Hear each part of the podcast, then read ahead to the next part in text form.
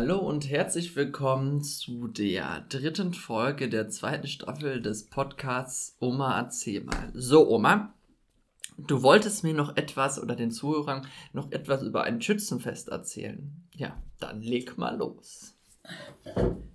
Langsam ging es dann ja also auf die Lehre zu, äh, auf die Währung zu, Entschuldigung.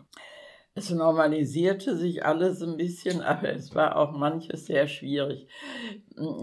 Ich weiß noch, ich musste Brot beim Bäcker holen in meinem berühmten Zweiradkarren. Und ähm, ich war dann fast im Geschäft. Äh, da war aber noch Markenpflicht. Da kracht mir der Wagen kaputt. Jetzt saß ich da. Ich konnte den Wagen nicht alleine lassen, dann wäre das Brot weg gewesen. Und gegenüber wohnte eine Kundin von uns. Und dann habe ich gerufen und gerufen, bis die was hörte. Und dann ist die beide im Wagen geblieben. Ich bin dann ins Geschäft gerannt, habe meinen Chef geholt. Und dann musste erst der Wagen da repariert werden es sind in der Zeit äh, manche Sachen äh, gewesen, aber auch manche, wo man sich unheimlich gefreut hat.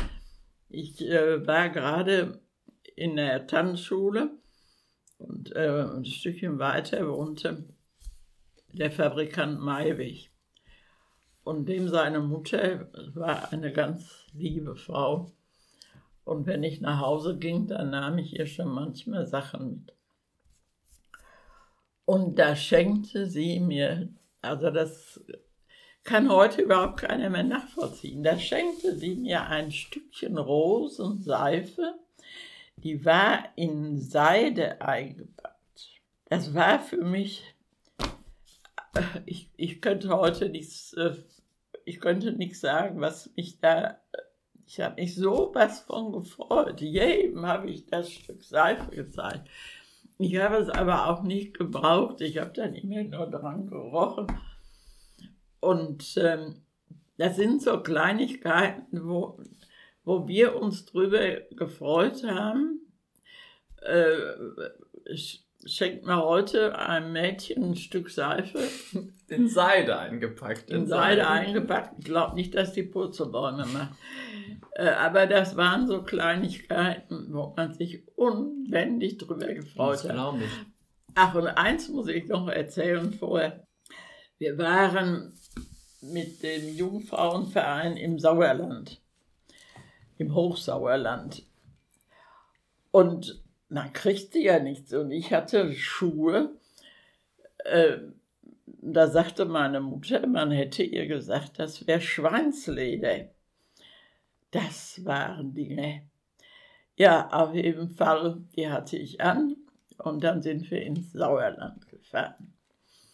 Und wir mussten äh, ins andere Dorf in die Kirche.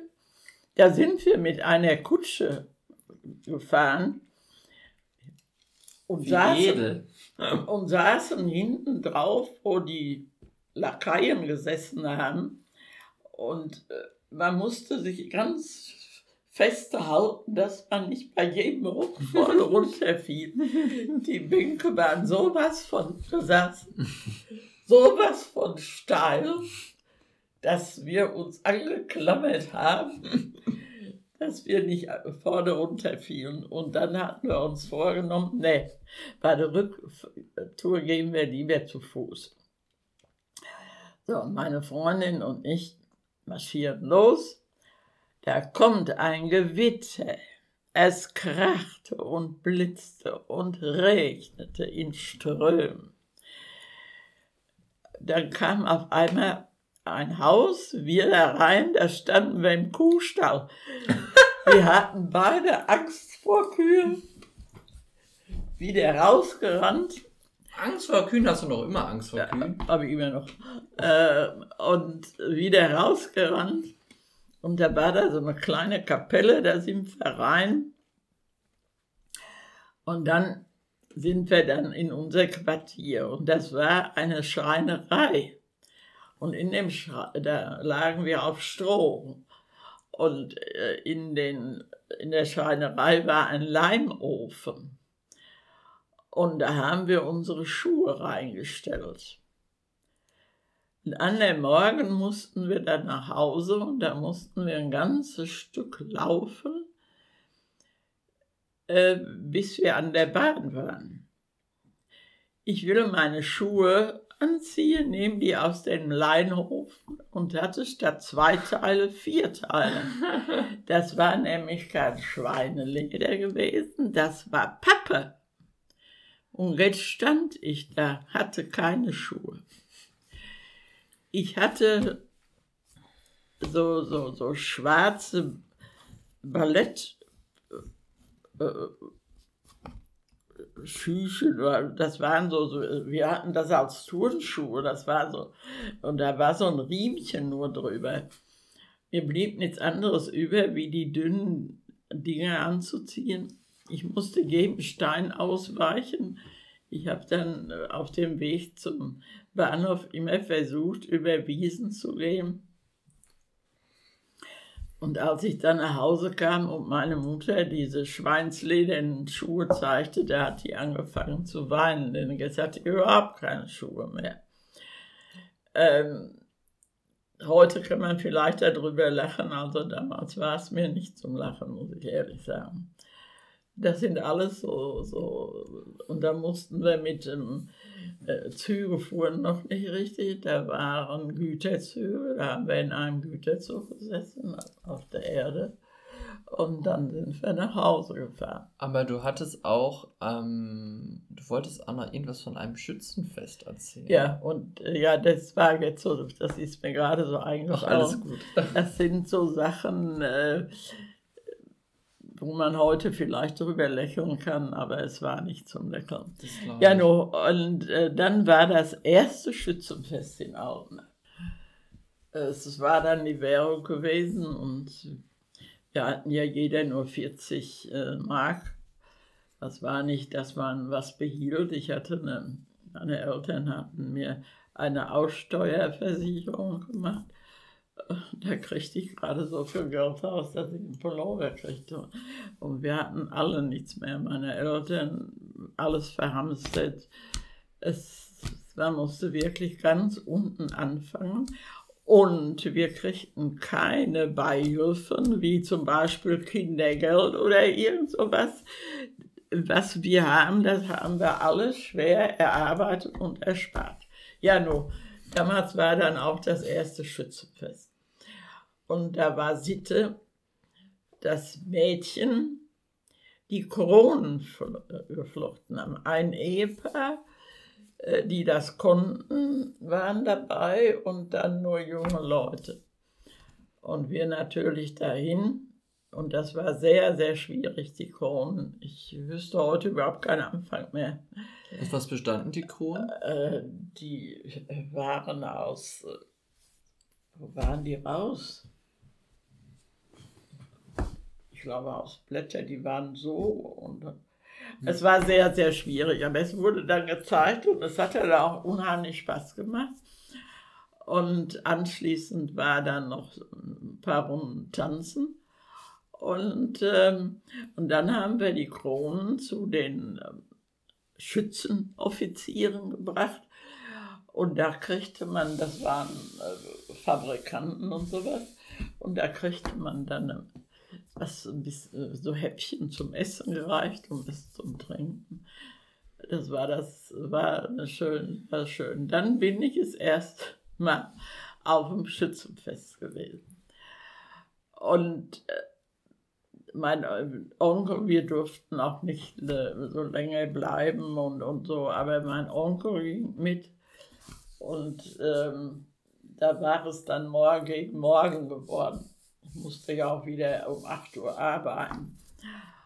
Und mein Onkel hatte auch ein bisschen zu viel getrunken. Und da gingen wir längs die Häuser und da war in einem Haus ein Toilettenfenster. Ja, und an der, an der Straße standen alles so kleine Birken. Und dann nimmt er eine Birke und stößt in das Toilettenfenster rein. Und da saß zufällig einer auf der Toilette und kriegt, und kriegt die Birke ins Kopf.